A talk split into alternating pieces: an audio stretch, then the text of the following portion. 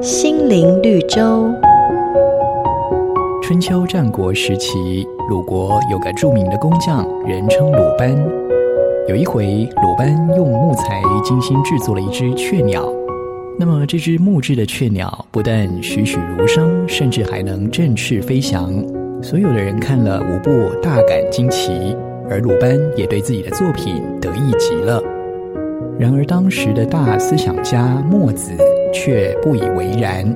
墨子认为这只木质的雀鸟根本不算什么，还不如普通的木匠做的马车轴上的木销子。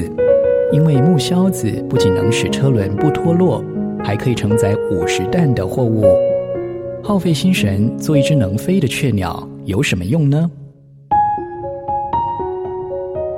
圣经上有一句话说：“凡事都可行，但不都有益处；凡事都可行，但不都造就人。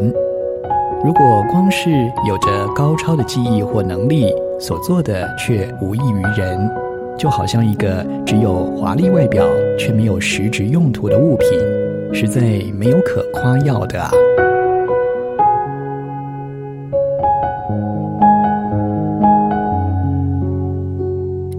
每个打动人心的故事，都是驱使我们改变、让我们成长的力量。如果你喜欢我们的节目，请帮我们分享给你的朋友，也别忘了按下订阅，避免错过之后精彩的内容。